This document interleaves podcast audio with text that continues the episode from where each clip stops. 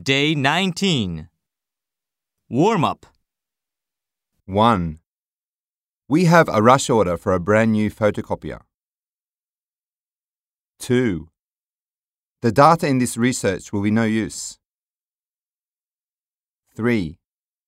The price will be much higher than you expected.